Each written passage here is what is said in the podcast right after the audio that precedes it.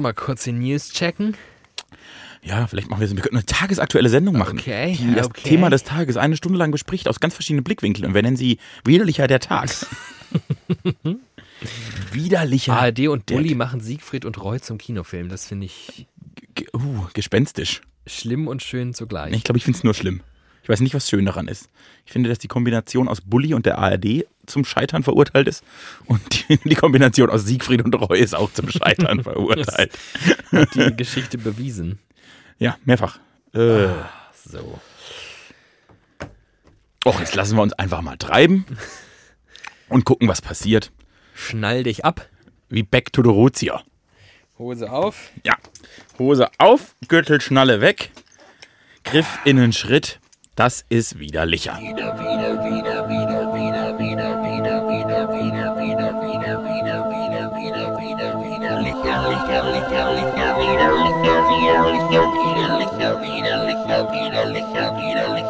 Meine Damen und Herren, Sie haben gewartet, wir werden liefern. Denn hier ist er, der einzigartige, zauberhafte, wunderschönste Podcast, den diese Menschheit wohl jemals gesehen hat. Hier ist der einzige Podcast mit David Alf und Thiemen Glatt. Hier ist Widerlicher Folge 52. Hallo David. Wie schlimm auf einer Skala von 1 bis 10 war es für dich? Du hast vergangene Woche von deinem ähm, Campus, wie hieß das nochmal, Festival-Radio-Auftritt erzählt. Ja. Ungefähr so stelle ich es mir vor. Ähm, nee, das war schön. Wir sind ja ein Satire-Podcast. Alles, was wir tun, muss immer unter dieser Maßgabe betrachtet werden. Auch von mir. Hallo, herzlich willkommen und äh, ja, geht's euch gut, Leute? Geht's euch denn allen gut? Warte. Ich habe ein Ja gehört. Ja, ich auch. Dann ist gut. Dann funktionieren zumindest die Kopfhörer einigermaßen. Und dir? Geht's dir gut? Mir geht's gut. Na, Das ist ja gut. Mir geht's gut. Ja, es gibt Kein Grund zur Beschwerde. Doch, gäb's schon, aber das muss ja, muss, muss man ja nicht. Also man, kann, man kann ja auch manchmal sich einfach nicht beschweren. mein Opa sagt das immer. Die Leute können nicht mehr aushalten. Oh. Aha. Früher, oder meine Oma auch. Also mein Opa sagt das so im allgemeinen Kontext und meine Oma sagt das immer, was Beziehungen angeht. Die sagt immer, ich, ich hätte hundertmal abhauen können. Ich, hätte, ich, wär, ich, hab, ich habe ja nicht mal einen Führerschein, ich bin dann geblieben. Ich hatte ja nicht mal einen Führerschein, wo soll ich denn hin? Ich hätte hundertmal abhauen können. Äh, nee, also die Leute halten nicht mehr aus. Sie halten Beziehungen nicht mehr aus, sie halten schlechte Tage nicht mehr aus, sie halten auch Arbeitsprobleme nicht mehr aus. Und dann ist die eigentlich spannende Frage gar nicht, ob das stimmt oder nicht. Die spannende Frage ist, ob das schlimm ist. Ich glaube, das ist nämlich gar nicht schlimm. Früher sind so, hat man so Beziehungen ausgehalten, obwohl die Frau dreimal die Woche verprügelt wurde und der Mann besoffen nach Hause kam und dann mit dem Gürtel auf die Kinder eingedroschen hat. Ja, das muss man nicht aushalten, da geht man weg. Oder man war in Arbeitsverhältnissen und dachte, oh Gott, wenn ich jetzt gehe, habe ich nie wieder einen Job. Ja, nee, geh und such dir einen besseren Job. Da draußen gibt's das. Ich glaube, dieses Nicht-Aushalten ist zu einem ganz, ganz großen Teil gut. Das finde ich, das finde ich, das finde ich toll. Das finde ich toll. Super. Ich möchte, ich möchte mit dir eine Partei gründen. Wir sind, also, ja, weil es ist so, Nicht aushalten. einfach so in so ein paar Mindsets zu starten als widerlicher Partei oder als widerlicher, ich will, nee, Partei ist Quatsch. Wir müssten so, wir könnten so Gurus werden. Ja. So Co oder Coaches. Das Ja. Das ist ja auch so Supervi Supervi Wichser, sowas. ey. Wir, wir wären Coaches. Das finde ich und, gut. Ähm, Der Rolle sehe ich mich sowieso immer. und wir erklären den Leuten, dass sie es nicht aushalten müssen. Es ist nicht schlimm, aufzuhören. Hört einfach auf. Lasst den Scheiß. Wenn ihr euch sicher seid, es ist ein Scheiß, dann lasst den Scheiß. Und selbst wenn nicht, lasst es und macht was Neues, dann könnt ihr immer noch gucken. es wird halt zu einer gewissen ähm, Unbeständigkeit. kann man so sagen. Aber, Ähm, ja. aber, wenn es gut ist, wird es schön sein und ein Leben lang passieren. Ist das von T.S. Ullmann? Nein, das ist von Olli Schulz. Ähm, ich hatte gerade auch eine Eingebung, aber wahrscheinlich, weil das Bier noch nicht offen ist und ich Ich noch keinen Schluck zu mir genommen habe, Mach das mal. ähm, sind meine Hirnwindungen gerade noch etwas lahmgelegt. Du hattest gesagt. Ist sie etwa wieder da? Sie ist wieder da. Mir ist was eingefallen. Nachdem ich mein Auto nach Stangelore abgesucht habe, ist mir eingefallen, dass ich sie am ersten Tag nach unserem widerlicher Podcast, an dem ich hier war, wieder gleich in unser widerlicher Studio gelegt habe. ja. und abends reingeschmuggelt habe. Ja. Und die liegt schon die ganze Zeit Gib sie da. mir mal, die sieht so anders aus. So, ist das wirklich Stangelore? Ist das nicht? Stangelore, bist du es? Aber die Länge? Stangelore, Stangelore war viel länger. Quatsch. Stangelore hatte auch einen durch mich äh, induzierten Knick. Dann ist es nicht Stangelore. Diese Schlange, äh, Schlange. Das, ist es nicht das da? Nein, nein, nein, nein, nein, nein. Das ist nicht Stangelore, das ist, ähm, der, das ist der Stang, Stangenwirt. Der Stangelwirt. Dann ist das Stangelores äh, Cousin. Cousin. Ja. Der Cousin Stangelwirt. Mir egal. Äh, äh, Ach so, ich weiß jetzt auch wieder, was ich sagen wollte. Kaum funktioniert aber. Er kann, Nur der nichts sagen. Ist ein guter der Stangelwirt. Ähm, das passt auch eigentlich viel besser zu der Aufgabe der Stange. Der Stangen- oder Stangelwirt ist. Ähm, du äh, zitiertest deinen Großvater und da fiel mir etwas ein, was mein Opa immer sagt. Und es passt auch genau da rein. Los. Wobei, nee. Ja doch, doch, es passt genau zu dem, was dein Opa auch meint, aber passt eigentlich nicht zu dem. Aber vielleicht schon. So, das ist ein toller Teaser, oder? seid, ihr, seid ihr auch so gespannt, nachdem ich seit zehn Minuten nichts sage und Ich einfach kann mich nicht mehr halten. Geräusche bin ein mache? Knaller. Mein Opa sagt immer folgendes. Es ist alles eine Sache der inneren Einstellung. Zu konsequent allem. Wann immer irgendwo was schief läuft, ist alles eine Sache der inneren Einstellung. Ja, stimmt Wenn halt du dich auch ärgerst, immer. ist alles eine Sache der inneren Einstellung. Stimmt auch. Wenn irgendwas anstrengend ist, alles eine Sache der inneren Einstellung. Der ist, ich bin ja ein altes, ähm, bin ja ein altes Golferkind. Ne? Ich bin ja tatsächlich meine Großeltern sehr früh pensioniert und ähm, ausreichend ähm, mit Zeit und Geld versorgt, als dass sie ihre Freizeit einfach ab dem 53. Lebensjahr auf Golfplätzen verbracht haben. Und da ich sehr viel Zeit bei meinen Großeltern verbracht habe, habe ich automatisch sehr viel Zeit auf Golfplätzen verbracht. Und ähm, mein Opa, ähm, man, in der Regel ist ja so ein Golfspiel dauert re relativ lang. Und wenn du nicht den ganzen Tag verbraten möchtest, gehst du und vor allem, wenn du alt bist, wie meine Großeltern, sehr früh auf den Golfplatz und spielst dann deine vier Stunden, viereinhalb Stunden. Und bist dann dann irgendwann am frühen Nachmittag wieder fertig. Und am frühen Morgen irgendwo in der niederbayerischen Walachei ist es noch recht frisch. Das Tauwasser ist noch überall und es ist alles so richtig, so richtig uh, usselig. Und dann wird's Richtung 10, 11 schon wärmer, ab 12 ballert's dann so richtig im Hochsommer. Mein Opa hat es nicht davon abgehalten, sein Vlies, das er morgens sich angezogen hat, immer noch anzuhaben. Mit den Worten, ist alles eine Sache der inneren Einstellung, weil er keinen Bock hat, das auszuziehen. Einfach weil, weil mein Opa alles mit sich und seiner Ratio ausmacht. Es gibt für meinen Opa keine Einflüsse, die ihn irgendwie stören könnten in seinem Handeln. Außer die innere Einstellung. Genau, und die ist ja im Prinzip äh, ihm selbst überlassen. Und das fand ich immer total bemerkenswert und das finde ich auch eigentlich immer noch ein super Leitspruch. Aber es spricht eigentlich gegen diese, ähm, gegen das Nicht-Aushalten. Ne? Ja. Weil mein Opa ist auch ein Aushalter. Ist, äh, der Satz deines Großvaters stimmt, der kannst halt immer. Der ist ja wie so ein Horoskop. Der passt halt immer. Also kannst, fast alles ist Sache der inneren Einstellung. Tatsächlich. Es macht halt nicht immer Sinn. Es macht halt manchmal nicht Sinn, Dinge mit sich selbst auszumachen und mit seinem Inneren. Es macht manchmal, Du kannst auch Sachen wahrscheinlich nicht immer mit dir selbst ausmachen. Du kannst beschissene Umstände wahrscheinlich nicht zu Guten machen, indem du sagst, Ich ändere jetzt mal. Du kannst zumindest so tun, als wären sie gut. Du kannst dir einreden, dass sie gut sind. Das kannst du mit dir selbst ja, machen. ob das so gesund ist. Nee, das ist nämlich gar nicht gesund. Prost. Und das hat mir mein Opa auch beigebracht. Trinken. Aber mein Opa ist schon, ja, der Mm. hat schon. Oh, oh schön. Aber beim Anstoßen ist mir mit dem Klirr ist in meinem Kopf ein Glas geglirrt. Geglirrt. Geglirrt. Denn ich habe auf unsere Diskussion letzte Woche hin, ob man oben oder unten anstößt, Ja. eine erboste Nachricht bekommen, die viel über das badische Wesen verkündet. Oh Gott. Zum, Kannst du sie, zum Thema Anstoßen, kannst Doppelpunkt. Du, kannst du sie im Idiom vielleicht nacherzählen? Zum Thema Anstoße, Doppelpunkt. Nur Weize und Frauen stoßt mal ohne. Ausrufezeichen. Aua. Aber bedeutet, ein Bier wird oben angestoßen. Deshalb habe ich auch automatisch diesen oben Anstoß-Ding. Ja. Die Begründung ist ungefähr so gut wie alles eine Frage der inneren Haltung. Einstellung. Machst du mal den Flugmodus an? Dein Handy macht nämlich Ich glaub, das ist deins. Nee, ich habe schon meinen Flugmodus an. Da, da passiert nichts mehr mit. Guck, Achtung. Hast, seit du das Handy nämlich am Mikro hast, siehst du es? Ich höre. Ich, wobei, jetzt wo du es sagst, ich höre eigentlich nichts. Ich krieg einen Fax. Okay. Ähm, ja, einfach ähm, aufhören mit Sachen, die scheiße sind. ja, hast du das schon mal gemacht in deinem Leben? Hast du schon mal so bewusst gesagt, bis hierhin und nicht weiter. Ja, und ähm, tatsächlich bezeichne ich exakt diese Entscheidung und exakt diese Phase für die klügste von mir je getroffene und selbst einer. gewählte. Guck mal einer an. Also das war wirklich ein Moment, wo ich kurz dachte, mir fliegt mein Leben um die Ohren, was es auch tat, aber es war so bereinigend und hat so viel in Bewegung gesetzt, so viel Gutes und so viel alten Scheißballast. Übrigens beinhaltete das auch Menschen, das ist auch schön als Scheißballast das zu bezeichnen.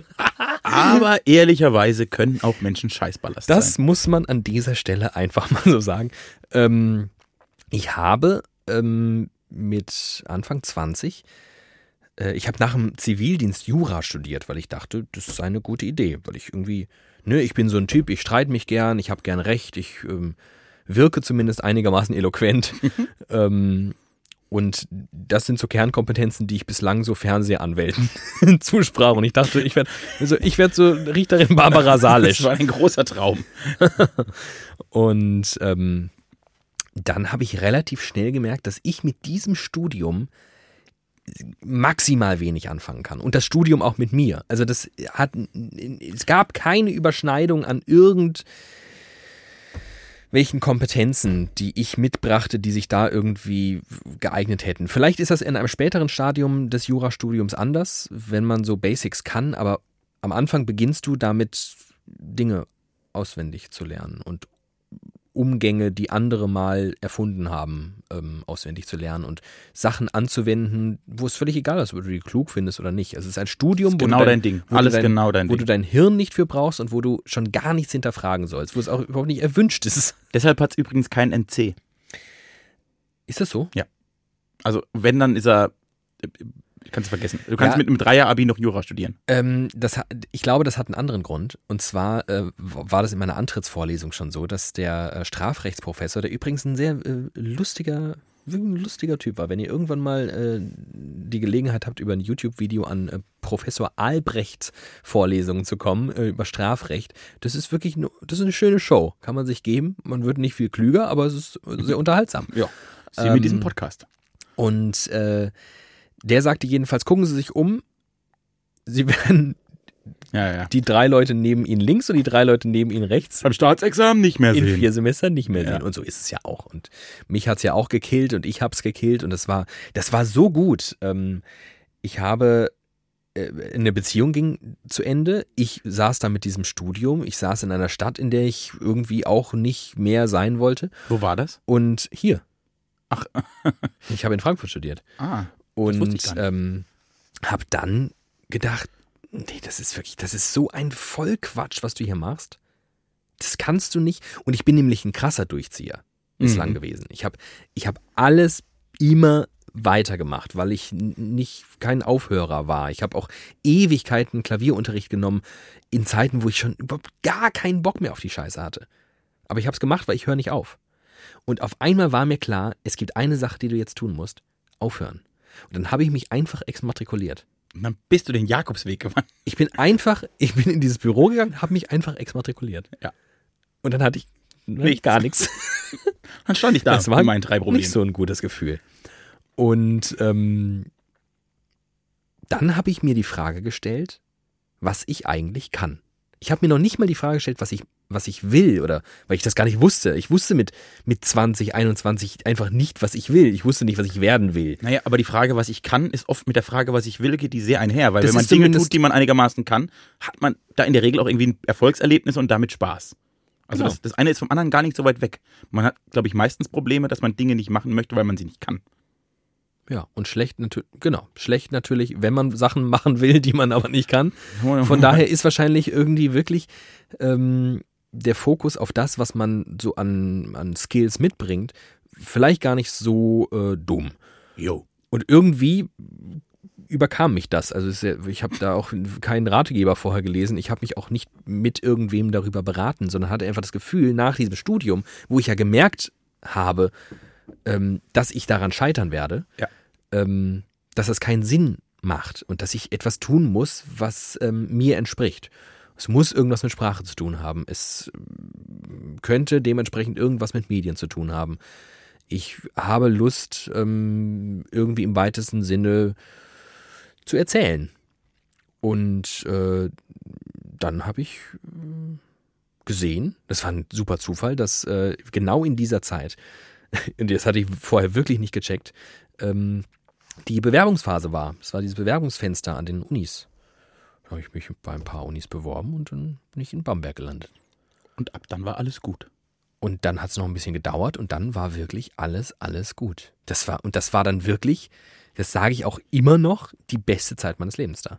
Guck mal. Und ähm, das ist nur darauf zurückzuführen, dass ich aufgehört habe. Dass ich es nicht ausgehalten habe. Weil ich glaube, ich hätte es schon aushalten können. Wahrscheinlich ich hättest du sage, irgendwann ein wenn ich, Jurastaatsexamen auch richtig, wenn ich, wenn ich sage, ich wäre daran gescheitert, dann wäre ich da als Mensch dran gescheitert, nicht als Student. Ich hätte schon, so viel traue ich mir zu, ich hätte mir irgendwie die Scheiße schon eingebimst, ne? Und irgendwie, Dafür haben es schon viel Dümmere geschafft. das, das wollte ich jetzt so nicht sagen. Aber ich, ich Schöne Grüße an alle äh, Juristen unter unseren Hörerinnen und Ihr Hörern. seid Vollidioten. Womöglich, es könnten unter euch auch Vollidioten sein. Ich glaube, Ähm, uns hört kein einziger Jurist. Wenn es Juristen gibt. Oh, wenn es Juristen gibt, bitte persönlich bei mir, ihr dürft mich beschimpfen. Hiermit die Erlaubnis dürft ihr mich beschimpfen. Schreibt uns gern. Ähm, ja, so, das war, das habe ich mal nicht ausgehalten. Ansonsten habe ich ab dann wieder ähm, doch eher, bin eher so der Aushalter. Ich habe, ja, ja, so, das. Also Beziehungen habe ich auch dann hin und wieder noch Beendet. auch beendet. Da war ich dann nicht so der Aushalter. Aber auch, naja, da will ich jetzt nicht weiter drauf eingehen. Ja, ja. Betrifft das auch andere? Nein, nein, ich bin immer nur mit mir selbst zusammen, das ist der Vorteil. Ich kenne das, aber bei mir ist es wirklich so. Ich bin wirklich meistens mit mir selbst zusammen. Da halte ich auch nicht alles aus. Mich halte ich am wenigsten aus. Äh, aber ich halte tatsächlich allgemein, ich glaube, ich halte ziemlich alles aus. Ich habe ich hab gerade überlegt, ob ich jemals bewusst was beendet habe. So in, dem- in dem Ausmaß. Nee. Weil es einfach bei dir immer lief? Nee, Oder weil, nee, nee, nee, nee, nee. Ich bin, ich war, also, also ich bin sehr oft gescheitert. Da war ich aber noch zu jung, um es zu kapieren. Also, ne, ich bin ja so mit zwischen, zwischen 10 und 18. Lief ja gar nichts. Ich war ein grottenschlechter Schüler auf einer grottenschlechten Schule, der sich missverstanden gefühlt hat und überhaupt nicht gewusst hat, was in diesem Leben eigentlich los ist, sich aber immer für was Besseres hielt.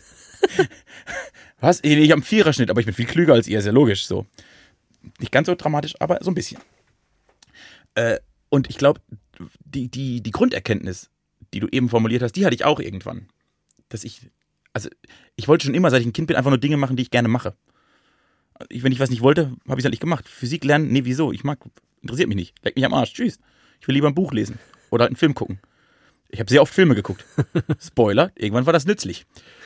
Ich habe einfach Dinge gemacht, die ich, ich, ich gerne gemacht habe. Und mein Glück war, dass ich auf diversen Umwegen irgendwann geistig in der Lage war, zu erkennen, was Menschen von mir wollen, was ich liefern muss, ohne mich dabei zu verbiegen.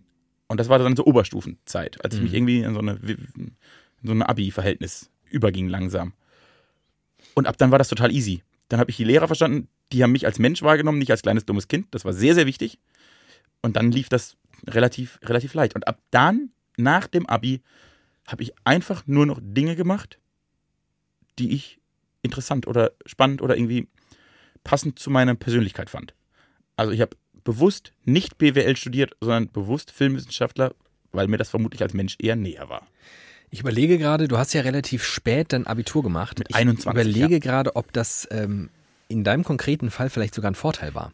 Äh, die, der, es war kein Vorteil, diesen grauenhaften Werdegang zu gehen, Ja, aber der Zeitpunkt des Abiturs Genau. war perfekt. Genau. War weil, wirklich perfekt. Weil das war ja auch mein, das war ja das Alter, in dem auch Ja. ich diese Entscheidung getroffen Ja, habe. und ich halte es für einen, einen fatalen Fehler der gesamten Bildungspolitik dieses Landes, das alles runterzuschrauben. dass Leute keinen Zivildienst mehr machen müssen und mit 17 in Universitäten sitzen. Ja. Und Ja. zwar gar nicht, weil die nicht geistig in der Lage zu sind, sondern weil du, ich glaube, einen gewissen Schritt der Menschwerdung erreicht haben musst, der bei allen oder bei vielen nicht mit 17 ist. Ich glaube, vor allem bei vielen Jungs erst viel später ist. Ja.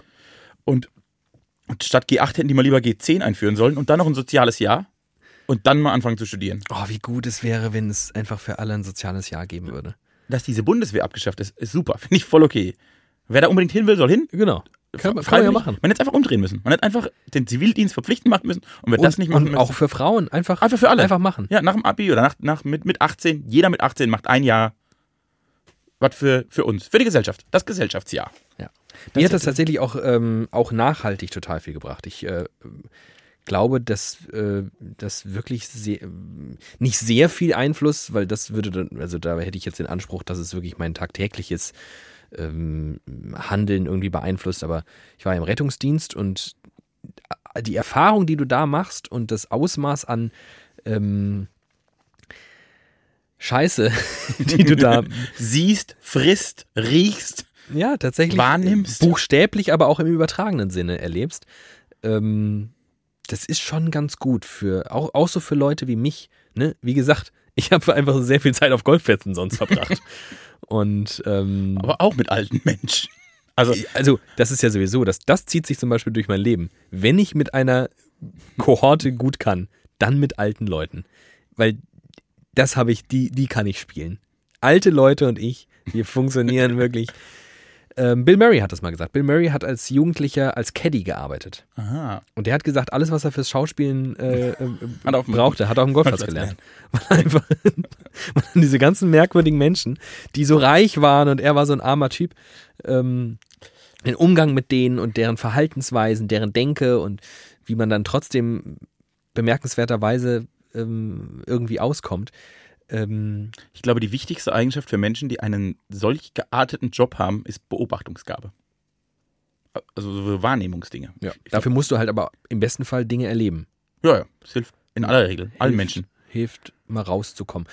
Ähm, ja. Ja. Naja, das war jedenfalls, da habe ich mal was aufgehört und dann, dann, dann habe ich, äh, dann habe ich tatsächlich ab dann einen sehr, sehr stringenten Lebenslauf. Wenn mich heute irgendein Recruiter oder ein, ein Personaler sehen würde in, in der Branche, in der ich jetzt bin und meinen Lebenslauf ab 2010 sich anschaut, Ja. denkt er, ich habe ab, ich wusste exakt, was ich will und habe nur sehr, sehr kluge Entscheidungen getroffen. Dabei bin ich wie ein Idiot von Durchs Leben geht einfach rumgetaumelt. Ja, Genau. ich auch. Und, und ich glaube, dass es aber am Ende, es war, waren viele Zufälle, viele sehr glückliche zu, äh, Zufälle. Und ne, dieses klassische zur rechten Zeit am rechten Ort und so weiter. Aber ich glaube, am Ende hängt es wirklich alles von dieser einen Entscheidung ab. Ja. Hör einfach mit Jura auf und verlasse Frankfurt. Und werde glücklich. Ich glaube nicht, dass das, also das war, das war der nächstgelagerte Schritt. Ich glaube, die wichtige Erkenntnis und der wichtige Schritt, denn auch ich habe, also wer meinen Lebenslauf bis 2011 kennt, denkt, er ist der dümmste, dümmste Junge, der jemals in diesem Land gelebt hat, der kriegt mal Hartz IV. Und ab 2011 nur noch Regelstudienzeit, nur noch funktioniert, nur noch sehr gute. Also ein Musterknabe, möchte man an dieser Stelle sagen. Ein Musterknabe. Äh, und ich glaube, die, die, die Grundentscheidung, die bei beiden die gleiche war, ist, was kann ich, was will ich, das mache ich. Ja. Und wenn ich dafür halt ein Studium abbrechen muss und die Stadt verlassen oder, keine Ahnung, diese sämtliche Vernunftentscheidungen und äh, monetäre Entscheidungen hinter mir lassen muss, dann sind es die. Aber was kann ich, was will ich und das mache ich. Und ab dann läuft es relativ stringent, weil dann auch sich Türen öffnen, weil dann auch Zufälle passieren, weil man sie dann auch zulässt. Also ich habe mit dir zufällig einen Master gemacht. Und das war wirklich Zufall, denn ich habe diese Aufnahmeprüfung damals gemacht und bin da raus und habe gesagt, also wenn ich das bestanden habe, dann mache ich das, weil dann muss ich das machen. So, und ab Ja. dem Tag war ich, wurde ich Journalist. Das war vorher auch nicht so klar. Ich habe, das darfst du auch keinem erzählen, aber ich habe mir, habe ich dir davon erzählt, wie ich mich für diesen Masterstudiengang beworben habe? Es gab bei der Uni Mainz ähm, ein Portal online, dieses Bewerberportal. Und man konnte sich quasi, indem man alle Registerkarten dort ausgefüllt hat und sehr viel Anhänge und sowas, alle Zeugnisse hochgeladen hat und so weiter, äh, relativ großen Aufwand irgendwie bürokratischen ähm, geleistet hat, konnte man ähm, ehrlicherweise nicht am Ende, sondern wahrscheinlich irgendwann in einem vorgelagerten Schritt sagen, für welche Studiengänge man sich eigentlich bewirbt. Ja. Und man konnte sich für drei bewerben. Zwei wusste ich, dass ich sie machen will. Dann hatte ich noch eine frei. Und dann bin ich so durchgescrollt. Und habe einfach geguckt, was, was doch ungefähr, einfach damit ich diesen Haken setzen kann, den dritten, Ja. was so ungefähr reinpasst. Das war der Master Journalismus an der Uni Mainz. Hättest du mich ein Vierteljahr vor diesem Master gefragt, was ich mache, hätte ich mit hundertprozentiger Überzeugung gesagt, ich mache einen Master in Filmwissenschaften. Ja. Ich war mir sicher. Ja. Ich habe alles darauf ausgelegt. Und dann habe ich dich gesehen beim Bewerbungstag und habe gesagt, mit diesem Mann will ich durchs Leben gehen. Koste es, was es Das wolle. stimmt nicht. Nein, das stimmt nicht. Ähm, Aber ja, verrückt, so kommt's. so kommt's. Und Das war, genau, das, das sind wirklich einfach Zufälle. Ich war so felsen, ich war so sicher, dass ich nach München gehen würde. Ich hatte auch in München mich beworben, ich hatte auch einen Aufnahmetest gemacht, ich hatte den auch bestanden. Und auf einmal mache ich diesen Aufnahmetest in Mainz und schaffe das irgendwie. Und auf einmal konkurrierte Mainz mit München. Und am Anfang war ich immer noch so, naja, eigentlich spricht alles für München. Und je, ganz komisch hat sich Mainz da so reinge, zeckt. Wirklich wahr. Auf einmal habe ich in Mainz studiert, auf einmal habe ich dich kennengelernt, auf einmal haben wir uns nach dem Master direkt im Anschluss für ein Volontariat beworben, am selben Sender, haben es absurderweise beide, Es ist noch absurder. das ist noch absurder. Das, Noch mehr Bewerber, noch weniger Plätze, noch bessere Konkurrenz. und dann sitzen wir zwei Vollidioten herum. Heute haben wir einen Podcast und trinken Bier. haben keine Hörer. Bei uns lief alles stringent und super. alles Power- geschafft. Der Erfolgspodcast. Leute, Leute zieht's einfach durch. Wir schreiben jetzt Motivationsbücher von 0 auf 100 und dann schreiben wir ein ganz kleiner Hörer. Von 0 auf 100 Hörer in einem Jahr. Das ist unsere Lebensgeschichte. Nee, ist schon gut. Macht, überlegt euch ganz genau, was ihr wollt und dann macht das. Das ist immer die beste Entscheidung. ist auch der einzige Rat fürs Leben, den ich so hätte. Wir waren eine Zeit lang, in der ersten Staffel waren wir noch Service-Podcast. Jetzt sind wir Live-Coaching. Jetzt sind wir Live-Coaching-Podcast. Ja, aber Life-Coach ist auch sowieso, das ist einer meiner Backup-Pläne. Lehrer ist der vernünftige Backup-Plan, Ja. weil das kann jeder immer machen. Ja. Oder halt so, so ich mache so Coachings und so. Das geht auch. Aber das ist so geil. Also beim Begriff Life Coach, da habe ich Leute vor Augen, die sind ganz anders als du. So, so perfekt selbstoptimiert. genau.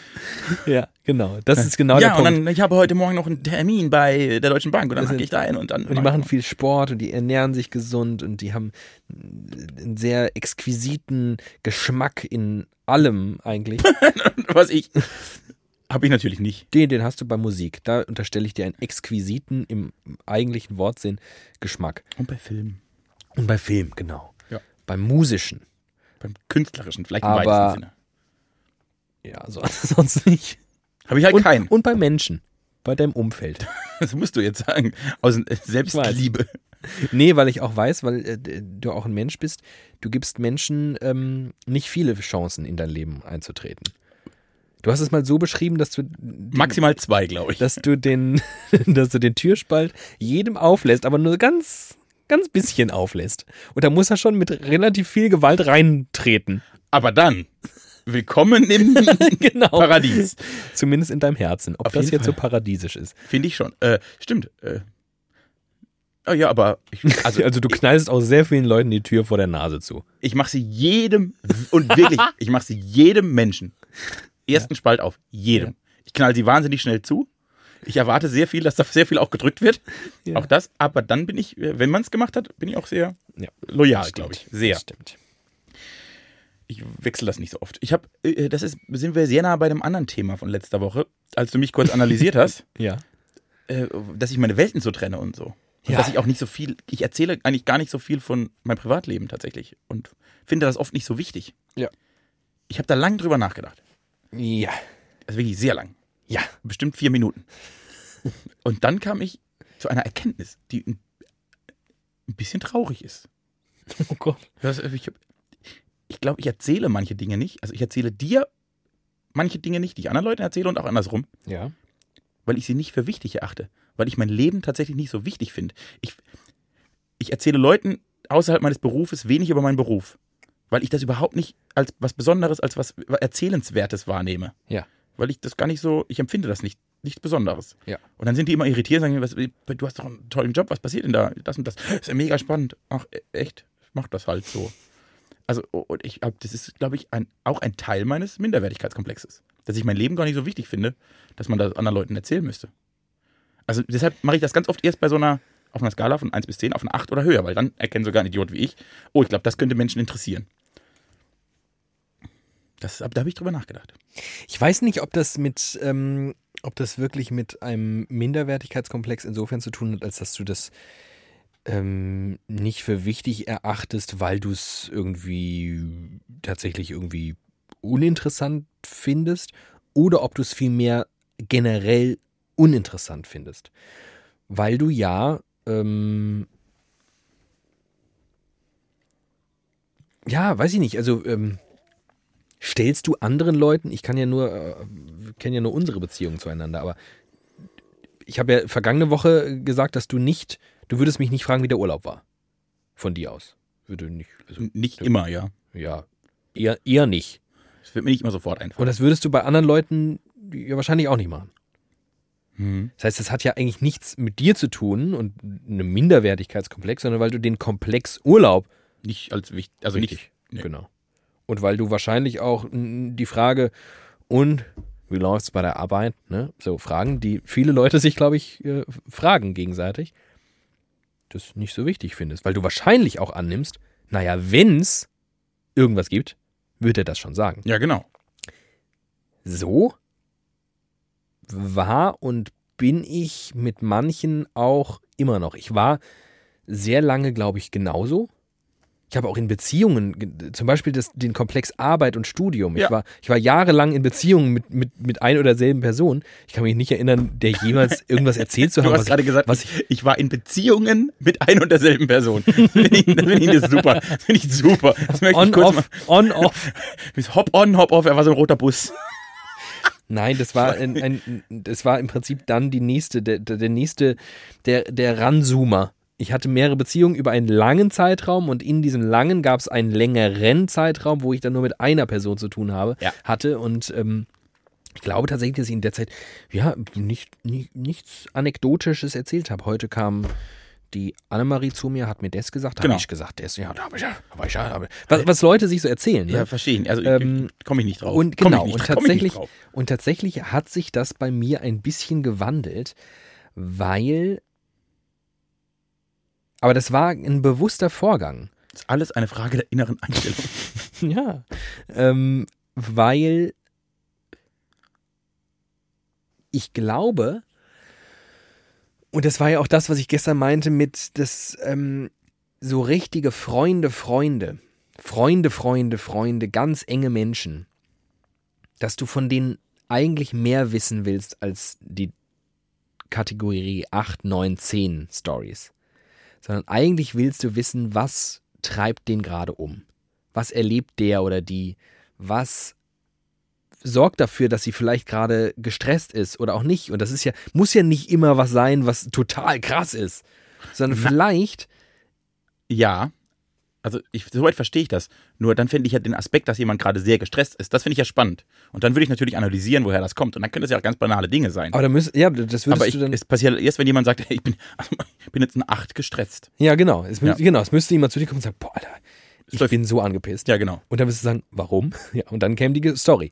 Aber vielleicht gibt es Menschen, bei denen du das schon spüren willst und umgekehrt vielleicht auch, von denen du möchtest, dass sie das spüren. Bei denen du möchtest, dass sie wissen, in was für einer Phase steckt der gerade. Und ähm, das hat tatsächlich ähm, da bei mir zu einem Wandel geführt. Ich erzähle viel mehr eigentlich Belangloses.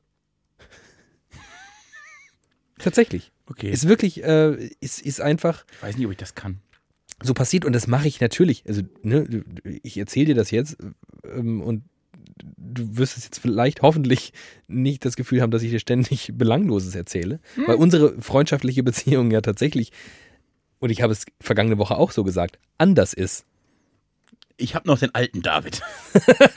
ja, in einer alten, verstaubten Kiste. Der hat mich sehr geprägt.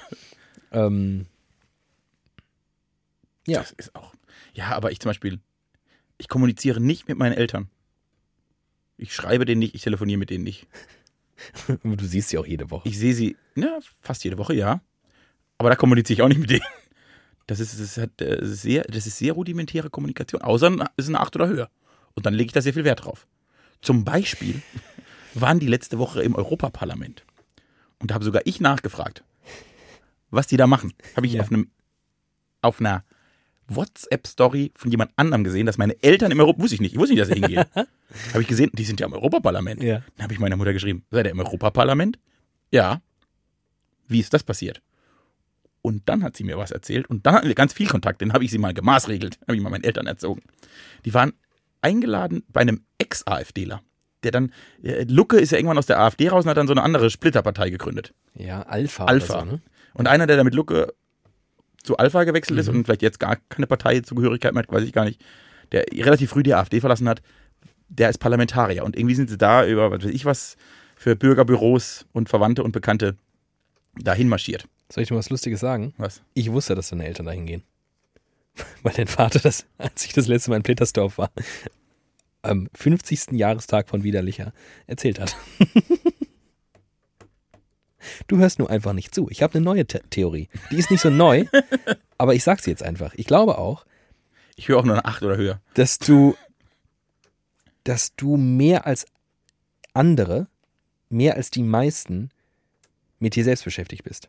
Oder Und nicht nur im Guten. Also nicht nur, ne, du, ich, ich unterstelle dir jetzt nicht Narzissmus und dass du durch die Welt läufst und dir alles andere komplett egal ist. Also ich glaube wirklich und ich weiß auch als dein Freund, dass du sehr viel mit dir beschäftigt bist. ja, Dass du dich selbst auch sehr beschäftigst. ja. Und ich glaube, ein Kopf kann nur so und so viel trotz innerer Einstellung so bewerkstelligen. Arbeitsspeicher. Und da du zum Beispiel momentan auch in so einer Phase bist, wo du beruflich sehr, glaube ich, beschäftigt bist, so auch allein gedanklich und äh, so strategisch, verstehe ich das eigentlich, dass du kein Typ bist, der sich dann auch noch den Sermon von anderen Leuten anhört und warum es denn auf dem Job gerade und was bringt eigentlich das Wochenende und wie war eigentlich der Urlaub? Wann sollst du das denn noch bedenken? Ist ja nicht so wichtig. Und, und dann ist es dir auch noch einfach scheißegal. Nein, das kommt noch, das kommt nein, noch nein, nein, nein. Es ist ja objektiv betrachtet nicht so wichtig. Wie du selbst. Nein, nicht wie ich selbst, wie große, also wenn du jetzt morgen tatsächlich riesige berufliche Veränderungen vor dir hättest, wäre, glaube ich, in meinem Kopf sehr viel Arbeitsspeicher für dich frei. Das, das unterstelle ich mir als guter Ja. Mensch. Aber Ja. ob du jetzt einen schönen Urlaub hattest, ich gehe da mal davon aus, sonst hättest du ja gesagt, er wäre scheiße gewesen. Ja. Wenn dein Auto kaputt gegangen wäre und Ja. ihr mit Achsenverlust direkt ins Mittelmeer gefahren. Ich gehe davon aus, das erzählst du mir. Ja. So, wenn du nichts erzählst, gehe ich davon aus, du war ein schöner Urlaub, wie halt so ein Urlaub ist. Bisschen abgehangen, bisschen Wein getrunken, bisschen fein gegessen, mal geschlafen, was Schönes gesehen. Schöner Urlaub. Ja. So. Also das ist doch, wir könnten doch, wäre nicht die, jetzt mal, wäre die Kommunikation der Welt nicht besser, wenn alle so wären wie ich. Also erstens glaube ich, die Welt wäre sowieso besser, wenn alle so wären wie ich. Ich glaube, die Welt wäre, ehrlicherweise glaube ich, die Welt wäre dem Untergang geweiht, wenn alle Menschen wären wie ich. Aber die Kommunikation wäre viel einfacher. Man, Leute würden einfach sagen, wenn was Wichtiges ist, und ansonsten würden sie nichts sagen. Lustigerweise, es fällt mir gerade ein, hatten wir vor ein paar Jahren mal eine ähnliche Diskussion. In dieser Diskussion hast du mir vorgeworfen, Dass du zu wenig sagst. dass ich zu wenig über mein Leben spreche. ja. Ich erinnere mich. Ich erinnere mich. Es klingelt. Ich weiß auch noch, wo das war. Ich weiß auch noch, wo das ich weiß sogar, was wir dabei getrunken Ich haben. weiß auch noch, ich weiß auch, wer es bezahlt hat. Ja. Äh, ja, das stimmt. Nur hast du ja tatsächlich gar nichts aus deinem Leben. Also bei dir war es, also wenn es bei mir, sagen wir mal, ist eine 8 oder höher, bei dir habe ich eine 14 gebraucht. Ich werde morgen sterben. Was? so. Wollte ich, wollte ich dir kurz sagen. ich dir ich sagen, dass, dass du morgen nicht mich vermisst oder so. Wollte ich dir mal sagen, du, es ist jetzt dann over. Ist over. Äh, ja, stimmt, ich habe dir das mal vorgeworfen. Vielleicht, vielleicht bin ich ja einfach nur in einem ähnlichen Vakuum, wie du damals warst und werde in zwei Jahren ein ganz anderer Mensch Ja, sein. vielleicht. Denn das ist eine andere Erkenntnis, die ich diese Woche, die, die diese Woche hatte. Aha. Und zwar, es ist Dienstag, der 9. Juli. Morgen ist Mittwoch, der 10., dem wird veröffentlicht. Ja. Und gestern war dann Montag, der 8. Juli. ja, Der 8. Juli 2019. so ist es. Was für ein Tag war vor fünf Jahren? Ist da, hat da die deutsche Nationalmannschaft irgendwas gewonnen? Es war der 8. Juli 2014. Da hat Deutschland 7 zu 1 gegen Brasilien gewonnen. Ui. Wenn du jetzt ein guter Freund von mir bist, weißt du, was ich an dem Tag gemacht habe. Dich sehr, sehr, sehr besoffen. Das ist korrekt. Aber vielleicht weißt du noch mehr. Was du an dem Tag gemacht hast. Ja. Das ist eine Geschichte, die ich bestimmt schon erzählt Ja, ja, ich weiß, dass Ich auch hab die da, Geschichte schon auch erzählt. da, lustigerweise, weiß ich, wo du sie mir erzählt hast. Und ähm, ohne dass es jetzt für die äh, große Teile der Hörerschaft irgendwie eine Relevanz hätte, aber ich sage dir kurz, wo das war, dass du es mir erzählt hast. Äh, und zwar sind wir gerade die Unterführung im Frankfurter Hauptbahnhof lang gelaufen, ähm, kommend von einer äh, sehr von uns begehrten Pizzeria. Oh, Ähm, und sind, äh, das wissen viele nicht, aber ah, ich habe sie erst vor kurzem ungefähr erzählt. Zwischen, zwischen Abschnitt C und D aller Gleise äh, des Frankfurter Hauptbahnhofs gibt es eine Unterführung. Man muss also nicht immer, es ist ja ein Kopfbahnhof, man muss nicht immer am Anfang der Gleise äh, die Gleise passieren, sondern kann das auch tatsächlich zwischen den Gleisen machen. Kleiner Lifehack für den Frankfurter, wir als äh, Lifestyle-Coaches von äh, Lifestyle-Coaches. jetzt, guck, wir sind jetzt auf einmal schon. Lifestyle-Coach. Das werde ich nie, das kann ich nicht leisten. Da hast du mir das erzählt und ähm, alles, was hängen geblieben ist, dass du sehr, sehr betrunken warst. Das, so hörst du mir zu. Deshalb erzähle ich dir auch Dann haben wir noch eine mehr. Diskussion darüber geführt, ob man sich als intelligenter Mensch eigentlich so sehr freuen kann für eine deutsche Nationalmannschaft. Das zieht uns sehr ähnlich. Ich habe an dem Morgen dieses Tages meine Bachelorarbeit abgegeben.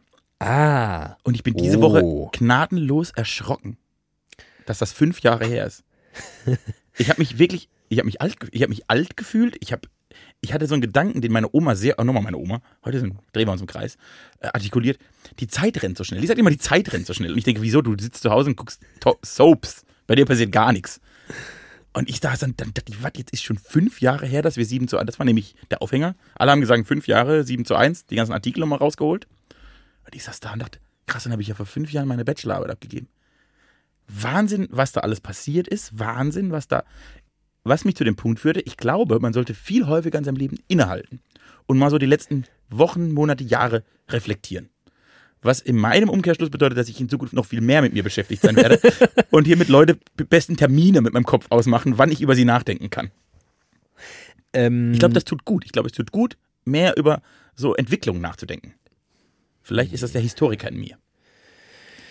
aber es ist ja eigentlich ganz spannend, dass deine Oma, die den ganzen Tag zu Hause sitzt und nichts erlebt, scheinbar ähm, behauptet, dass die Zeit schnell vergeht und du über die vergangenen fünf Jahre, in denen ja objektiv sehr, sehr, sehr viel passiert ist, Ja. sagst, es ist total schnell vergangen. Ich wiederum, wenn ich überlege, was alles seit meinem Bachelorabschluss passiert ist. Ich weiß, dass ich direkt im Anschluss ein ähm, Praktikum gemacht habe, ähm, mit, über das ich lustigerweise erst vor kurzem mit meiner Mutter gesprochen habe. Meine Mutter sich schon nicht mehr erinnerte an dieses Praktikum. Ähm, und dann dachte ich, ja krass, weil das muss übrigens äh, dann auch vor fünf Jahren gewesen sein. Ich glaube, ich habe im Juni oder sowas die Bachelorarbeit abgegeben. Ähm, mir kommen diese fünf Jahre so ewig vor. Ich glaube, was in diesen, diesen fünf Jahren passiert ist. Es wird Phasen in meinem Leben geben, da wird in 15 Jahren nicht so viel passiert sein. Mutmaße ich einfach und ehrlicherweise hoffe ich es auch ein bisschen, weil es war auch anstrengend. Es war wirklich Es anstrengend. waren auch relativ anstrengende fünf Jahre. Ähm, gute fünf Jahre, aber sehr anstrengende fünf Jahre. Und sie fühlen sich tatsächlich unfassbar lang an. Was, also, das ist so, so lange her. Ja, genau. Also den, den, ich kann, ich finde das nicht, dass sie sich lange anfühlen, aber es ist so unfassbar lange her. Das denke ich auch. Nur denke ich, wie schnell das passiert ist. Also da es sich ja so lange weit weg anfühlt, es fühlt sich ja unfassbar weit weg an, ist aber, also ich kann mich noch sehr gut an den Tag erinnern, an dem ich meine Bachelorarbeit abgegeben habe. Und ich, Lustig, ich mir zum Beispiel gar nicht. und jetzt kommt, hat auch wahrscheinlich nicht, hast du abends nicht so gesoffen wie ich. äh, und dann ist, jetzt kommt, jetzt habe ich, den- ah, jetzt habe ich meinen Gedanken verloren. äh, also, es ist wahnsinnig lange her und dann ist so viel passiert. Und weil so viel passiert, nimmt man ja selbst Entwicklung bei sich selbst vielleicht gar nicht so krass wahr. Mir tat es jetzt die Woche total, ich fand, ich habe den Menschen praktisch, der die Bachelorarbeit verglichen hat, mit dem Menschen heute verglichen. Der die Bachelorarbeit abgegeben hat, mit dem Menschen heute verglichen. Ja. Und hätte gefühlt gesagt, ich habe mich in fünf Jahren natürlich keinen Millimeter verändert. Wenn ich diese zwei Wesen vergleiche, ist das schon ein anderer Mensch. Ja. Nicht, nicht ein grundlegend anderer Mensch, aber ein anderer Mensch. Ja. Und deshalb finde ich so Rückblicke ganz spannend. Klar, aber ich weiß, also, Ich weiß nicht, ob das Menschen machen. äh, wir sind, werden wirklich so im Live-Coach-Podcast Wahnsinn. Und, aber ehrlicherweise, das ist was, damit beschäftige ich, äh, beschäftige ich mich anscheinend äh, viel. Weil das ist was, mache ich ständig. Die, die ganz, also ständig denke ich darüber nach. Was, was so meine L Realitäten und Lebenswirklichkeiten in unterschiedlichen Phasen war, Rennen, ähm, was ich da so, was ich auch so für, also was ich ja, ich bin, glaube ich, einigermaßen angstbefreit, schon mh, lange, Ja. zumindest. Aber was ich lange gespürt habe, war ein immenser Druck, selbst erschaffen. Ich hatte immer das Bedürfnis, ähm, ja, ich wollte irgendwas reißen. Mhm. Ich wollte immer, ich hatte irgendwie das Gefühl, es kann nicht, kann jetzt nicht nur, ich ka- kann jetzt nicht Das kann einfach, nicht alles sein. ich kann jetzt nicht einfach Jura studieren und dann irgendwie Jurist werden. Also das wäre das wär ja furchtbar. Da würde ich ja meinem Leben gar nicht gerecht werden. Und das hat mich tatsächlich, das weiß ich auch, wirklich äh, zeitweise sehr unter Druck gesetzt. verstehe Also ich. richtig Stress Das ausgeübt. verstehe ich erschreckend gut. Und ähm, das hat ja dann auch dazu geführt, dass ich eben irgendwie auch in den fünf Jahren so viel gemacht habe, wie ich gemacht habe. Ich habe Mhm. während dieses Masters, glaube ich, mindestens so viel gearbeitet wie studiert, wenn nicht mehr. Du hast auch ausgesprochen wenig studiert. Zwischen, Muss ich als Zeitzeuge, muss ich mal sagen, niemand hat weniger studiert als David. ich bin, Er war halt ab und zu da, ja, aber habe relativ, aber äh, auch häufig nicht, muss ich an der Stelle sagen. relativ erfolgreich bestritten, muss ich sagen, mit dieser Strategie. Du warst, da, ich glaube, das war die selbstoptimierteste Zeit deines Lebens. Ja, stimmt. Ich war ein sehr selbstoptimierter Mensch in Mhm. der Zeit. Ähm, aber es war gut. Es war genau, weil ich glaube, das, das war eine Zeit, in der ich genau diesem Druck endlich mal ein Ventil gegeben habe. Ich habe so viel gemacht in der Zeit. Ich habe so viel gearbeitet. Ich bin zwischen drei Städten gependelt, jeden Tag.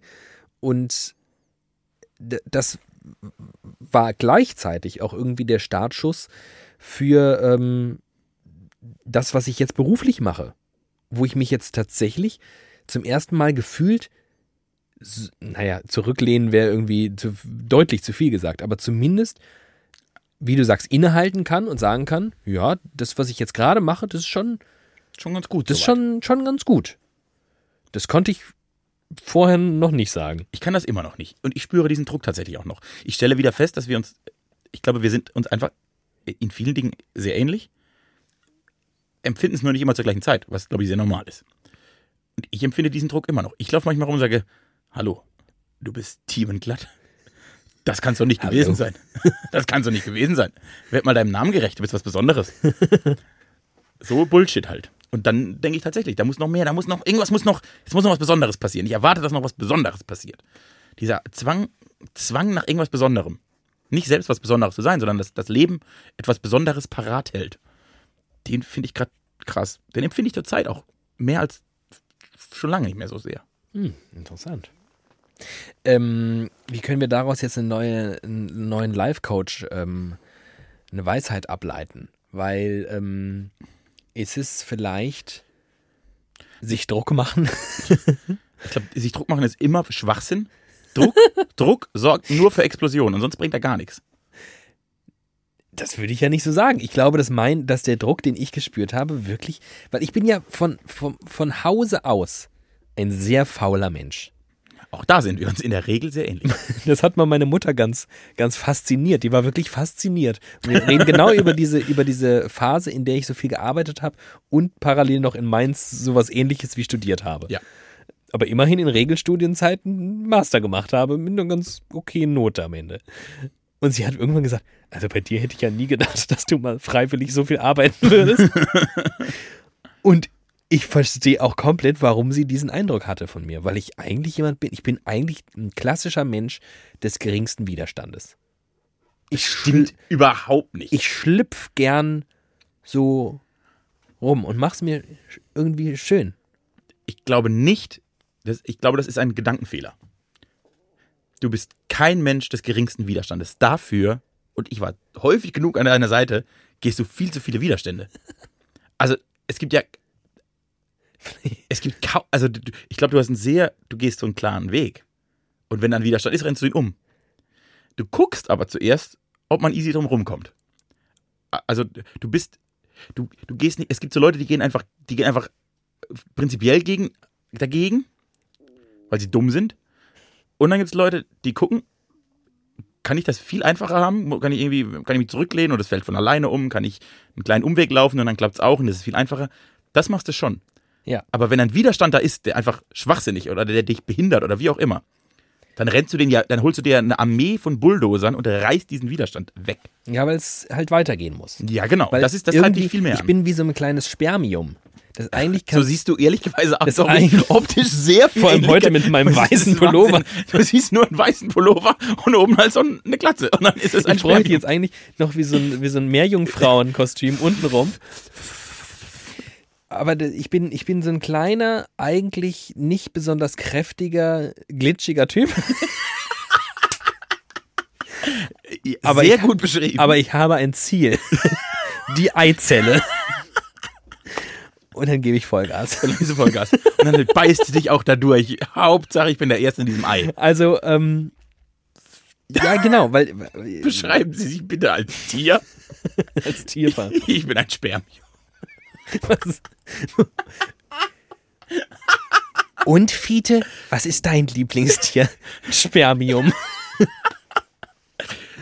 ähm, Da steckt viel Wahres drin.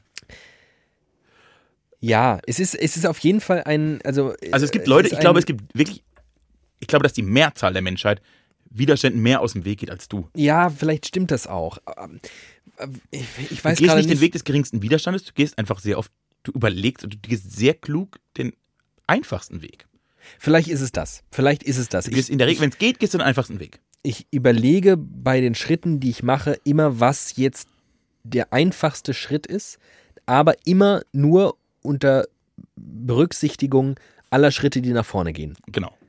Also ich, es ist keine Option, stehen zu bleiben und es ist keine Option, zurückzugehen. Ich muss nach vorne kommen und dann überlege ich mir, Wie geht das am leichtesten? was der einfachste ist. Ja. Das ist, glaube ich, das richtigere Bild.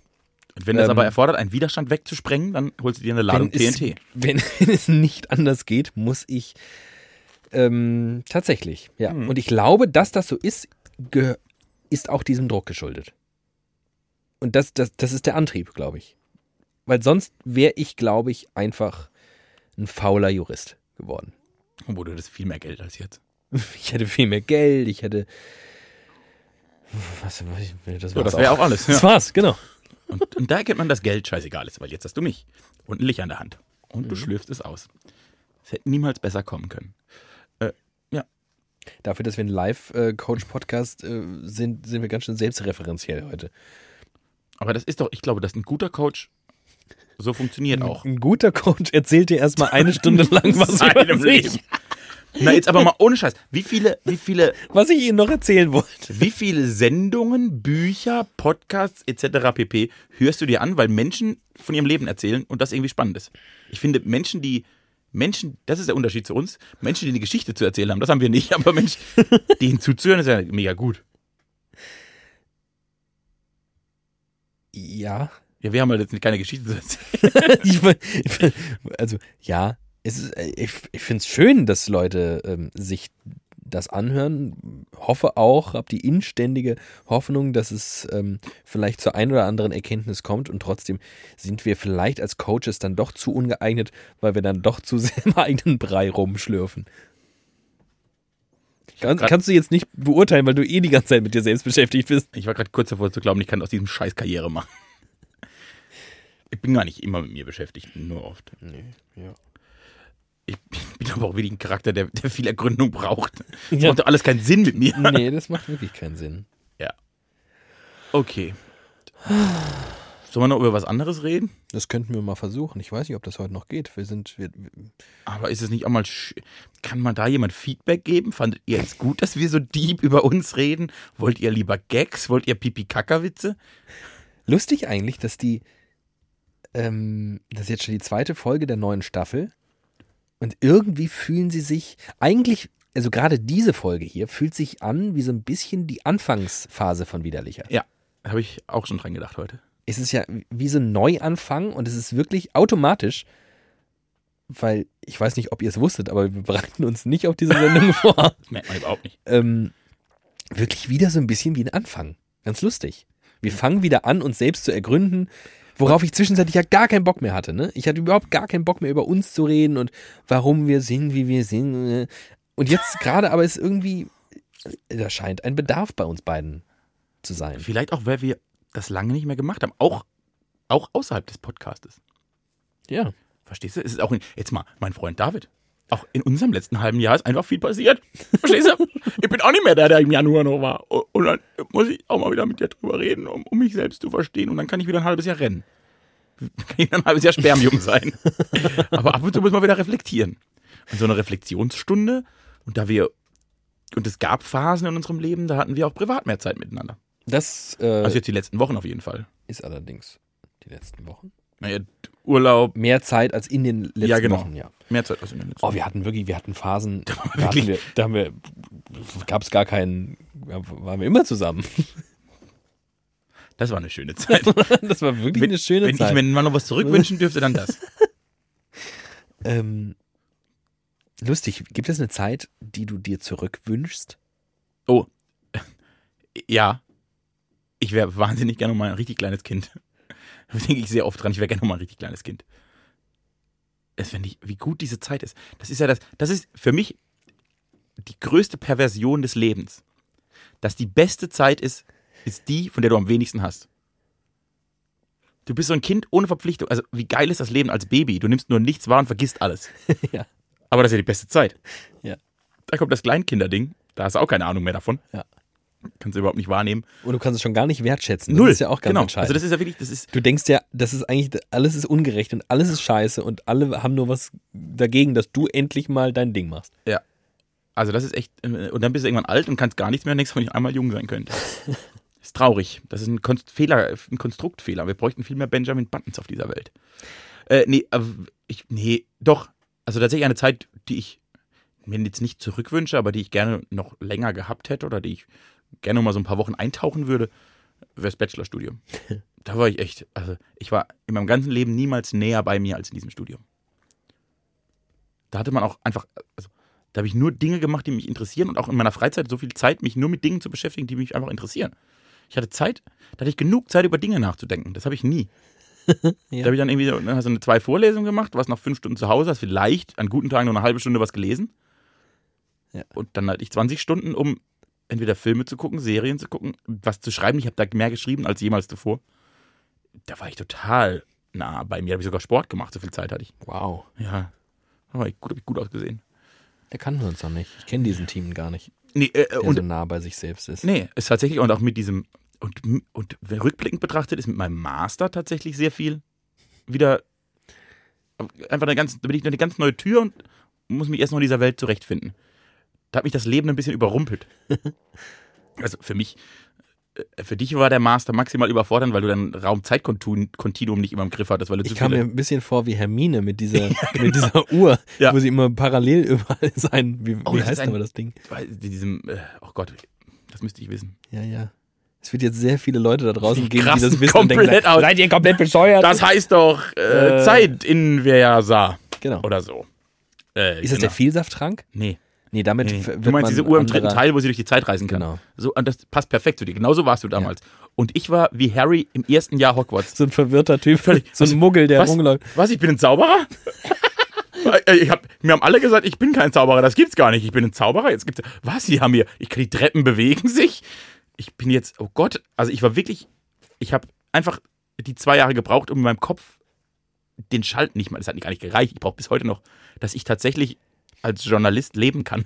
Oh, wie gut, wie gut man unserer beider akademische Laufbahn ab dem Master anhand von Harry Harry und. Hermine erklären kann. Es ist wirklich eins zu eins. Ja, und, und es ist wirklich eins zu eins, weil ja Harry sich auch in dieser Welt dann irgendwann immer mehr zurechtfindet und irgendwie. Und weil er aber auch ziemlich, ne, er war gut, ohne es eigentlich zu wissen. Das war ja auch. ja, völlig überraschend. Genau. Ich kann zaubern. Warte, ich kann fliegen?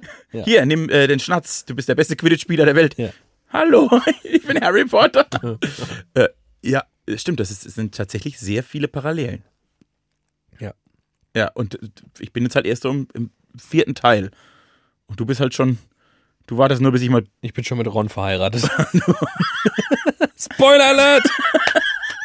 Falls ihr es noch nicht gesehen habt. Fun Fact, ich habe es ja selbst noch nie gesehen und auch nicht gelesen. Aber es Ähm, stimmt. Aber äh, das äh, kriegt man dann doch leider mit. Ja, dann ist es auch kein Spoiler mehr. Äh, ja, aber das stimmt. Genau so war es. Und deshalb hat mich das tatsächlich, also es war rückblickend betrachtet, wie immer, war dieser Master nicht, hat mein, dieser Master eigentlich nicht alles von mir gefordert. Aber in dem Moment, alles, alles zum allerersten Mal zu tun und überhaupt über solche Dinge nachzudenken, war ich einfach zwei Jahre völlig überfordert. Maßlos. Ich habe zum ersten Mal im Master ein Praktikum gemacht. Ich war schon überfordert, ein Praktikum zu machen. Ja. Das langweilt dich enorm, aber gut. Nee, ich bin nur müde. Ich habe ja wieder Frühwoche, da bin ich Ach, einfach. lass du mal diese Frühwoche. Ich Ich finde, langsam- ich würde dir jetzt mal einen Rat geben, dass du mit Dingen aufhören solltest im Leben. Und Einfach aufhören. aufhören. Einfach aufhören und sagen, ich mache jetzt spät. Auch scheiße. Also Spät, Spätsendung im Kontrast zu Frühsendung finde ich auch nicht ideal. Die beste Sendezeit wäre 13 bis 16 Uhr, würde ich gerne senden. 13 bis 16 Uhr, ja. Ja, ja das stimmt. Du kommst so um neun rein. Also für den, für das eigene, für den eigenen Lifestyle ist ja, es cool. Genau.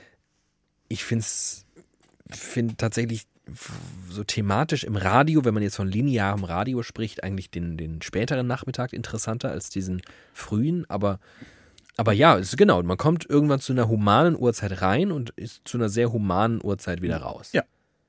Weil es ist scheiße früh raus. Ja, es ist, ja, ja, ist gut. Ja, genau. Das wäre vielleicht. Also wenn mir das angeboten werden würde, vielleicht gibt es ja hier den einen oder anderen Hörer, der, weiß ich nicht, Chef von einer Radiowelle ist und ähm, Uns gibt es nur im Doppel. wir machen immer nur Falls Doppelmoderation. hier jemand zuhört, wir machen alles nur Nein, es zusammen. ist schon alles ganz fein und es ist ja auch wirklich ein, äh, ein Privileg, mein Freund. es ist ein Privileg, auch sehr früh Feierabend zu haben. Das ist schon, das ist auch tatsächlich etwas, was mich tagtäglich erfreut, aus dem Sender rauszugehen und lauter Leute kommen mir entgegen und ich weiß, ihr arbeitet jetzt acht Stunden. Ihr Vollidiot. Ich gehe einfach nach Hause. Oh, hast du tatsächlich, also das ist ja bei dir spannend. Hast du Dinge in deinem Leben als Privileg wahrgenommen? Äh, ja. Ja, tatsächlich. Ich glaube, ich bin äh, sehr privilegiert aufgewachsen. Und äh, Aber also nicht nur rückblickend oder auch im Vergleich zu anderen, sondern du stehst in dem Moment da und denkst, ich empfinde das gerade als Privileg, das tun zu dürfen, das zu machen. das war tatsächlich ähm, auch, das war die äh, Masterzeit. Und zwar genau, wie ich das äh, eben beschrieben habe, dass, dass ich zum ersten Mal ein Ventil für diesen Druck hatte. Dieses Ventil zu haben auf der einen Seite, endlich wirklich so, so was ähnliches wie eine Befriedigung äh, zu verspüren und nicht die ganze Zeit das Gefühl zu haben, man sei irgendwie gefangen. Ähm, und auf der anderen Seite, ganz entscheidend, das erste Mal richtig Kohle verdienen. Das war so geil und ich habe irgendwie, ich habe okay verdient, aber das waren jetzt keine Summen, wo man sagt, das, äh, wo ist irgendwie Baugrund. ähm, aber trotzdem, ich konnte mir irgendwie, ich, ich hab, hatte ein kleines Auto und ich habe irgendwie mir es gut gehen lassen, weil das ist was, was ich tatsächlich sehr gut kann. Ich kann gut äh, Genießen? Gut, ich kann gut genießen Sehr guter Genießer. und ich bin viel in Wie so Urlaub ein gefahren. Spermium. Und viel in Urlaub gefahren. Ja. Und ich weiß noch, Auch deshalb warst du nicht so Auch- oft an der Uni. auch da weiß ich, dass ich, das stimmt übrigens auch, ich bin, du warst wirklich nicht oft an der ich bin Uni. sehr oft äh, während der Vorlesungszeit und das habe ich aber immer geschafft, mit meinen Fehlzeiten es genau so auszureizen. Und ich sage bis heute, ich saß beeindruckt daneben, weil in meinem Kopf war so, ich kann, ich kann hier keine Sekunde fehlen. Mein Leben bricht über mein Kartenhaus, mein, mein, die Illusion, die ich allen vorspiele. Die merken, ich bin wirklich kein Zauberer. Das merken sie. Ich hätte mich niemals getraut. Im ersten Jahr. Im ersten Jahr hätte ich mich wirklich niemals getraut, einen Tag an der Uni zu fehlen. Egal was es war. Und selbst wenn vorher klar war, bleib zu Hause. Du lernst mehr, wenn du zu Hause bleibst. Und auch die Tage gibt's. Ich hätte mich einfach nicht getraut, weil ich dachte, die Illusion bricht. Aber du warst irgendwie, du bist David, ah, der kommt erst am Dienstag wieder, der ist noch in Prag. Ja, das stimmt. Ähm, insofern äh, ähnel ich Hermine dann dahingehend doch nicht so sehr. Du bist zu wenig Streber dafür. Aber Ja, genau. aber, ja. Also, ähm, und da weiß ich noch, dass ich zu meiner Mutter gesagt habe, dass ich mich, also nicht privilegiert, aber ich habe ihr gesagt, dass ich mich reich fühle. das ist auch schön. Ich fühle mich reich, weil ich das Gefühl hatte, ganz, ganz, ganz viele Freiheiten zu haben. Ich habe Jobs gemacht, die mir Spaß gemacht haben. Ich habe nebenbei noch studiert und auch wenn ich da nicht so viel war, jetzt, die, die Leute denken, ich wäre nur einmal im Monat da Nein, aufgekreuzt. du hast einfach mit dem äh, äh, okayen fehlzeitigen Kontingent wahnsinnig gut gehaushaltet. so kann man das sagen. Ich habe mir sehr viel Gedanken gemacht, wie das. Du hast dir so viel Gedanken, wie ich über das Studium gemacht hast, Sehr, sehr hast du dir gemacht, wie du am wenigsten hier sein kannst, um trotzdem genügend hier zu sein. so, genau. Ähm, ja, und, und all, all das, also genau, Job, der mir Spaß gemacht hat, noch nebenbei studiert. Studieren ist irgendwie geil auch. Das ist einfach, Empfehle ich jedem Menschen immer. das ist wirklich gut. Dann irgendwie aber auch noch Kohle haben, dass man sagen kann, ja klar besuche ich den Kumpel, der gerade Erasmus sonst wo macht. Ähm, ich fühlte mich wirklich zu dieser Zeit sehr glücklich und sehr reich. Und ich glaube, dass ich in der Zeit, was ich mit ich fühle mich reich auch gemeint habe, war, ich fühle mich natürlich privilegiert, weil ich, weil ich allein schon gesehen habe, meine eigenen Eltern leben dieses Leben nicht, das ich da lebe. Auf der einen Seite voll der Schluri sein, auf der anderen Seite aber auch nicht wissen, wie schnell man jetzt von einem zum anderen Arbeitgeber kommt, um nach der Frühschicht noch schnell die Spätschicht woanders zu machen. Damit man nochmal sechs Wochen schnell nach Damit man dann schnell Südeuropa fliegen kann. ähm, aber dann halt auch einfach mitten im Jahr sechs Wochen nach äh, Südeuropa fliegen. Südeuropa. Ja. Das ist. Äh, Das, äh, ja, da, da fühlte ich mich wahrscheinlich privilegiert. ich habe tatsächlich als Privileg wahrgenommen, und das im Wortsinne Privileg, mein weiß- erstes, mein, Ach, scheiße, ich weiß, was du sagst. was? Studieren zu dürfen. Mein erstes Semester an der Ja, Uni. genau. Ich bin morgens in diese Uni gelaufen. Um 8 Uhr zur Vorlesung.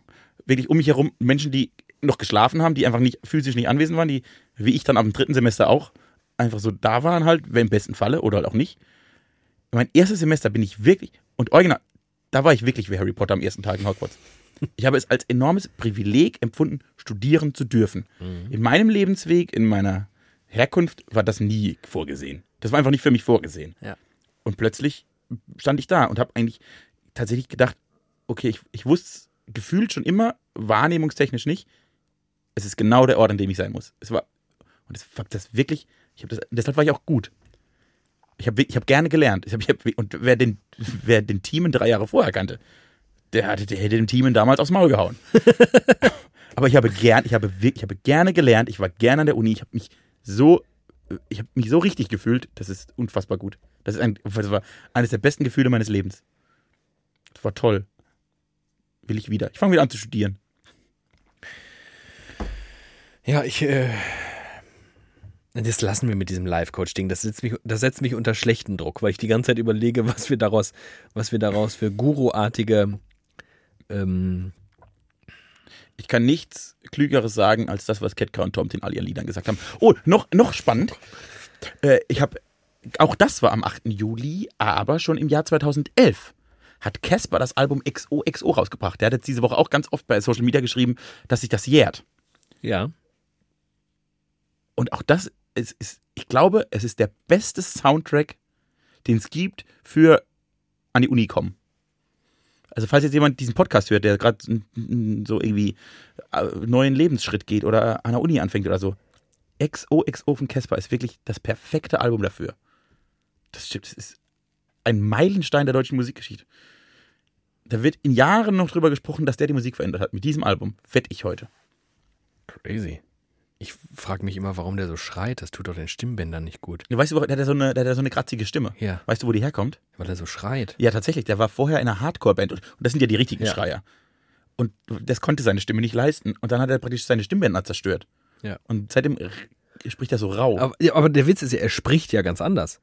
Ich finde, der spricht total normal. er hat immer noch dieses Kratzen. Das Und hat er beim auch Sprechen Sprech- auch. Ja. So genau höre ich da wahrscheinlich nicht hin. Und beim, beim Singen brüllt er halt einfach noch mehr. Aber das ist, weil er aus, aus der Hardcore-Szene kommt. Das ist so ein richtiger Hardcore-Typ, der Casper. Der Benjamin Griffi. XOXOXO. XOXOXOXO. Sehr, sehr gutes Album. Hör das mal an. Das ist mein äh, Tipp für diese Woche.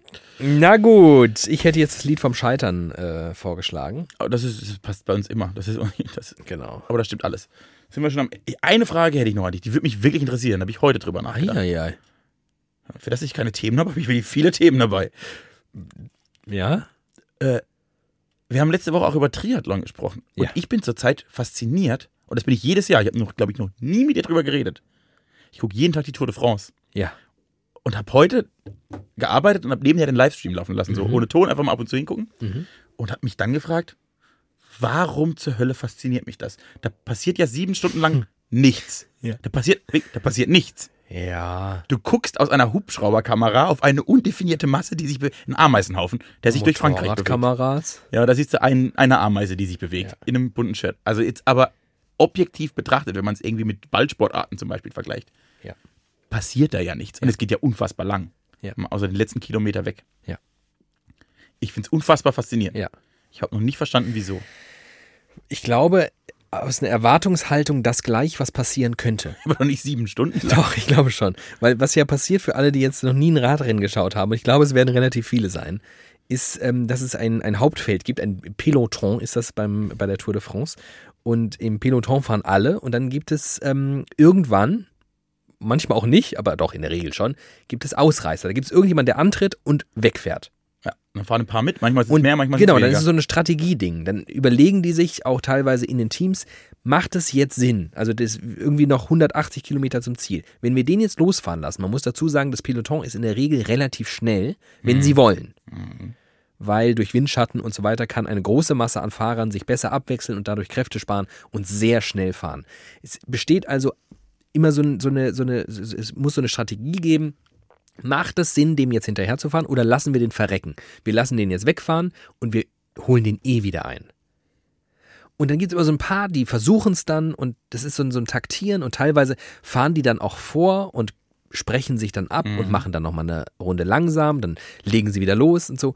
Und ich glaube, genau dieses Mittaktieren und zu überlegen, ei, ob die diesen eine Minute 40 Abstand, teilweise haben die ja 10 Minuten Abstand und das Peloton holt die trotzdem auf den letzten 100 Meter wieder so krass ein auch. Ja. Das ist auch allein so geil, finde ich, sich anzuschauen, wenn die Ausreißer eingeholt werden. Das ist der traurigste Moment des Sports. Wenn das Peloton, das sieht man dann aus der Hubschrauberperspektive, wenn das in die Länge gezogen ist, weiß man, da geht's gerade richtig ab. Die fahren so unfassbar schnell gerade, weil jeder bei jedem im Windschatten ist und die rasen dann einfach und dann der, du siehst dann an der Sekundenanzeige den Abstand einfach schwinden. Er fließt einfach weg und es wird immer weniger, immer weniger und dieser arme Typ, der sich jetzt alleine 100 Kilometer da vorne abgestrampelt hat, wird einfach gefressen von dieser schieren Masse an Fahrradfahrern.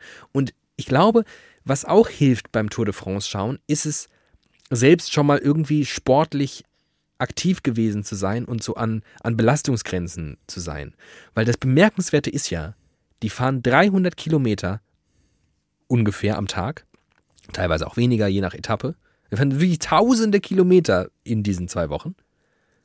Jeden Tag sehr, sehr hohe, äh, große Distanzen. Sehr, sehr schnell. Und dann setzen die hinten zu einem Sprint an und fahren über 70 km/h. Mhm. Und das ist für einen normalen Menschen ja nicht vorstellbar, Nee. wie das überhaupt geht.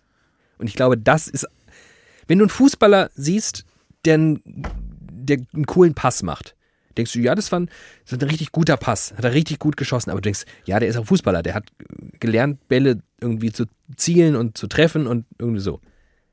Aber wie, das ist, das ist übermenschlich quasi, was die tun. Teilweise mit übermenschlichen Mitteln. Daran könnte es liegen. Nee, Ja. aber das haben die auch schon gemacht, als es, glaube ich, noch gar kein Doping gab. Oder nicht. äh, Also diese, die, die bringen da einen Kraftakt. Und trotz, also das alles ist komplett richtig und beantwortet eigentlich auch die Frage, ob du das auch so faszinierend findest. Ich glaube ja. Die Frage hast du noch gar nicht gestellt, aber ja. Ja, ich habe es an deiner Antwort erkannt. Aber warum ich auch dieses, also ich das um, um 14 Uhr da einschalte und da passiert ja wirklich zwei Stunden lang nichts. Ja. Die letzte Stunde ist unfassbar spannend. Ja. Und dann geht es darum, holen Sie sie ein? Wann holen Genau. Sie sie ein? Und Es gibt ja teilweise auch mehrere Ausreißer. Es gibt dann eine Ausreißergruppe, die versucht, die andere Ausreißergruppe Oder einzuholen. und Bergetappen machen immer Spaß, weil da merkst du schon am Anfang, da trennt sich einfach relativ früh die Spreu vom Weizen und dann hoffst du bei den einen, oh Gott, halten die das durch und bei den anderen, oh Gott, halten die überhaupt durch. Auch das ist faszinierend, dass die erste Woche einfach nur Sprinter mit diesen 70 km/h Vollgas durch Frankreich rasen und eine Woche später einen Alten nicht mehr durchkommen, weil sie einfach ihr Körper das nicht hergibt, die dann, die dann Helfer haben, die einfach nur dafür da sind, sie über die Berge die zu bringen. überhaupt über den Berg zu bringen. Ein Sprinter, der will vieles, aber der will keinen Berg hochfahren. und der braucht dann wirklich Leute, damit er bei denen im Windschatten überhaupt diese scheiß Distanz hinter sich bringen kann. Weil er kann eigentlich nur sehr, sehr schnell über die Zielgerade fahren. Geil. Es ist so geil. Super Ich Sport. finde das so geil. Guckt alle mehr Tour de France, das macht echt Oh, Spaß. Das macht wirklich so großen Spaß. Ach, Das toll. war jetzt vielleicht der einzige Live-Coaching-Tipp. Guckt mehr Tour de France, das macht Spaß. Ja, und hört mehr wieder Licher. Nächste Woche wird's ganz anders. Nächste Woche wird's ganz, ganz anders. Eieiei, da wird's richtig anders. Bestimmt. Ja. Ich habe jetzt auch, jetzt habe ich auch mal wieder gefühlt mehr genug über mich geredet. Süße. Können wir nächste Woche Über dich reden. Über mich reden. So reden wir über dich. Wir haben auch relativ viel Wir haben auch relativ viel über dich geredet. Eieiei. Aber da müssen wir auch mal durch. Es ist jetzt auch wieder, ihr habt uns lange nicht gehört, ihr müsst uns auch wieder greifen können, ihr müsst mal wieder wissen, mit wem ihr da eigentlich was zu tun habt, wie die so drauf sind, wo die herkommen, wie die riechen, wie die schmecken. All das interessiert euch. Ich würde- das wollen wir liefern. Ich würde mit dieser Live-Coach-Nummer, ich möchte die noch nicht ganz abhaken. Ich möchte euch eine Offerte machen. Wenn ihr jetzt befunden habt, dass wir, wir haben uns ja quasi jetzt mal selbst am lebenden Beispiel selbst kurz gecoacht, gegenseitig. Ja. Und äh, wenn ihr irgendwie vor Situationen steht, wo ihr euch fragt, soll ich es aushalten oder soll ich Schluss machen? Schaffe ich's, falls ihr, falls ihr über den persönlichen Alpenberg müsst und ihr braucht einfach Helfer, die euch Windschatten geben, die euch helfen, den Sprint am Ende durchzuziehen. Dann schreibt uns an unseren Instagram-Account widerlicher, ähm, schildert kurz eure Situation, äh, auch stichwortartig. Und äh, Rechtschreibfehler werden auch nicht, ähm, Vorgelesen? werden auch nicht vorgelesen. Und wir werden ähm, versuchen, in der nächsten Folge ähm, Ernsthaft. ernst, ja, natürlich ernsthaft, ähm, überlegen, wie wir euch quasi, wie wir euch Windschatten spenden können. Wie wir euch entweder dazu, dazu bringen, es auszuhalten oder Schluss zu machen. Denn die Prämisse ist, glücklich zu sein. Und dafür stehen wir als Kirchenredaktion von Widerlicher jede Woche im Studio und hoffen, dass wir mit euch über die Berge des Lebens noch ein bisschen fahren können. Danke dafür, David. Sehr, sehr gern. Tschüss, ihr Süßen. Ciao.